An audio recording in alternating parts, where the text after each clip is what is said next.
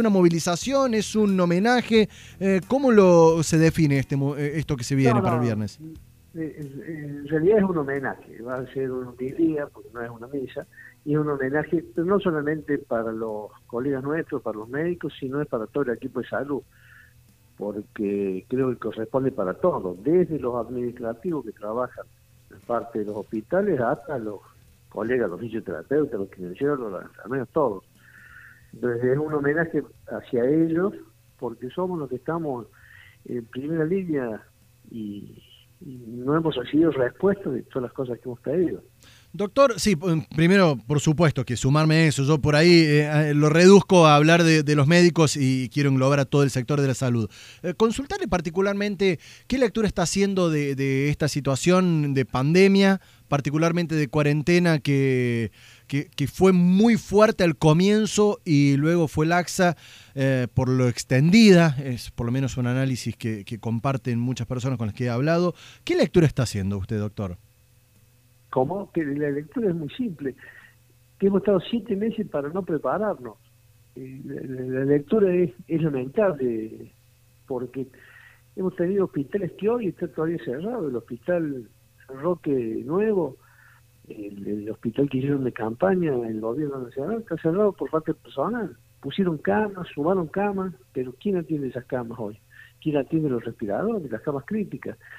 Y en algún momento el pico tenía que llegar.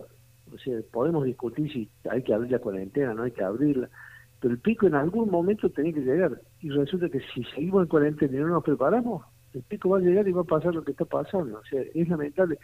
Terminamos con todos los hospitales de Córdoba con COVID y dicen que el único que atiende que no es COVID es el Hospital Córdoba.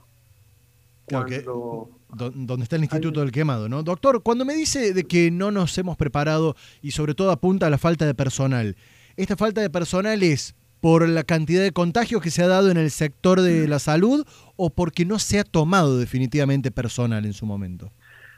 No, porque no se ha tomado personal y se ha tomado el que falta. Y no solamente es que no se ha tomado, no se ha preparado personal, porque sabiendo que el pico, por saber los antecedentes, por ejemplo, de Europa, Sí. cómo es y qué es lo que pasaba, el personal evidentemente se iba a enfermar.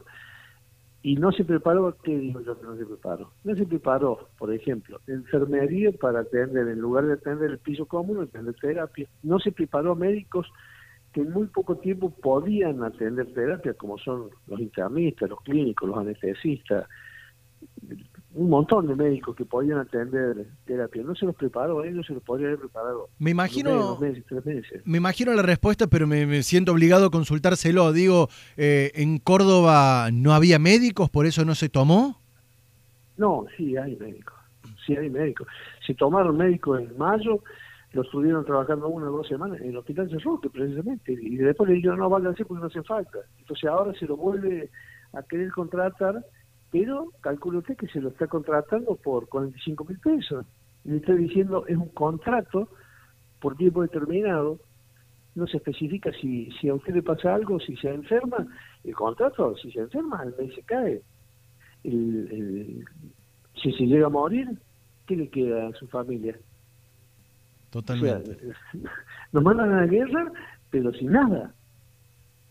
Una Nos mandan a la guerra si- si ni siquiera con una retribución que le pueda quedar a nuestra familia. Y hoy usted está viendo, si bien la mayoría de los de las muertes son en personas mayores de 65 años, está muriendo gente joven también. sí. Sí, sí, hoy se está viendo ya que la obesidad es una causa, entonces hoy, siete meses, ocho meses después, estamos sacando, tratando de ver qué hacemos con los obesos. Doctor, creo que ha habido mucha imprevisión. estamos en línea con el doctor eh, Au- Audenino, así es, no quiero pronunciar mal su apellido. Sí. Doctor, eh, consultarle con esto, hacía referencia a que el pico iba a llegar en algún momento, de que lo, lo veíamos en Europa, más, más prolongada la cuarentena o no. Hoy por hoy, ¿Sería recomendable por ustedes mantener la cuarentena? Se habla de la cuestión de que vuelvan a trabajar los bares. Y digo, acá hay que poner el balance. Ustedes ponen la mirada desde los sanitarios, desde la salud, pero no se puede evitar otras cuestiones que afectan incluso la salud, como la economía y la vida cotidiana. Hoy, ¿cuál sería la recomendación? ¿Mantener cuarentena? ¿Volver a cero? Eh, ¿Abrir? Primero, es una discusión hoy muy larga, porque yo te tengo que hablar sanitariamente, pero económicamente también estamos muy mal. Totalmente. Y económicamente la economía también mata. Entonces se dio una discusión que en este momento no es la discusión para dar. ¿Por qué uno plantea o sanitariamente planteamos que había que volver a fase 1? Porque no nos preparamos. No porque la economía esté mal, porque no nos preparamos, porque si nos hubiéramos preparado, esto se hubiera abierto. No puede ser que Argentina tenga con 44 millones de habitantes más muertos que Italia o España. ¿Usted se acuerda cuando decíamos, no, nosotros no nos va a pasar porque nosotros ya sabemos, porque nosotros sabíamos, porque nosotros, porque nosotros nos preparamos? ¿En qué nos preparamos? ¿En qué nos preparamos? Nos falta personal, compramos aparatología, compramos camas, pero no preparamos personal de limpieza, no preparamos médicos, no preparamos a la gente que tenía que atender. Entonces, nos acusaron a nosotros de que nosotros éramos los que propagábamos la enfermedad. No solamente nos acusaron, nos imputaron que éramos los primeros que estábamos en línea. Y ahora resulta que el mismo ministerio, después de acusarnos, dice que el 65% del personal de salud que se contagia, se contagia fue en los hospitales. O sea, ya no es que nos contagiamos porque nosotros no nos cuidamos en los hospitales.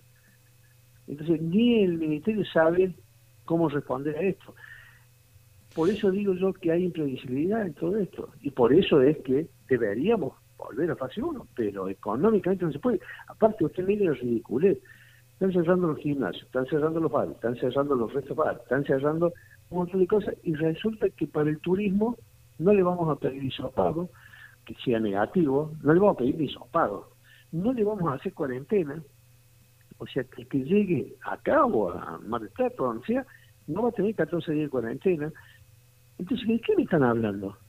Bueno, e, eso lo, explicó ayer Cardoso, ¿no? De que como es por en esta primera instancia personal esencial el que viaja, eh, por ese motivo no lo hace después. Eh, no, no, no, no, no, no, Hoy están diciendo eso, pero también dijeron que no se le iban a pedir turismo. Doctor, a esto... todos decimos vamos a ver. Desde la mirada política, desde la mirada política se apunta a las autoridades provinciales de salud en general, a las autoridades nacionales, con el propio ministro de, Salud de la Nación, que minimizó la llegada del coronavirus y lo pateó para adelante. ¿A, quién se le achaca la principal responsabilidad en, estas decisiones? Eh, evidentemente se han equivocado todos, pero no soy yo el que lo tiene que decir.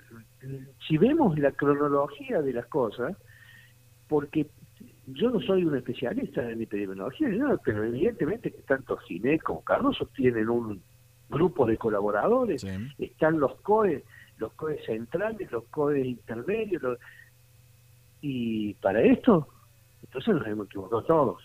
Nosotros hace ya tiempo que venimos planteando que queremos sentar en la mesa, porque nosotros no somos especialistas quizás en la programación de todo esto, pero nosotros somos los que estamos en la trinchera. Nosotros somos los que estamos viendo qué es lo que está pasando. Nosotros somos, estamos viendo que la gente nuestra se está enfermando y se está muriendo. Entonces nos queríamos sentar para explicar cuál es la situación en los hospitales. Nos queríamos sentar porque personal venimos pidiendo de hace todos los años y no por la pandemia. Doctor, para conocerlo un poquito más, ¿en qué hospital se desempeña usted? Yo estaba en la, maternidad provincial. Maternidad provincial. Ahora me jubilé. Bien. Pero recuerden ustedes que todos los equipos de salud se han pasado la, gripe aviar, la gripe porcina, la H1N1, que si bien no han sido pandemias, ha sido endemia. Y, tienen la misma resolución. La única diferencia entre la pandemia y las otras que hemos pasado es la cantidad de contagio que hay. Pero el, trato con el paciente es el mismo. La H1N1, si bien tenía menos contagio que, esta, tenía más mortalidad. Sí, sí, lo recordamos. Ahí aprendimos lo que era el alcohol en gel y un montón de cuidados eh, y demás. El equipo de salud ya lo ha pasado, por eso le hemos pedido sentarnos en la mesa, pero para discutir, para colaborar, no para pelearnos, para colaborar.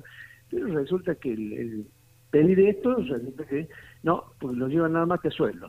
Y nosotros seguimos con sueldos, como les decía, 35 mil pesos le han ofrecido al equipo de salud y 45 mil pesos a los médicos. Una cosa ridícula.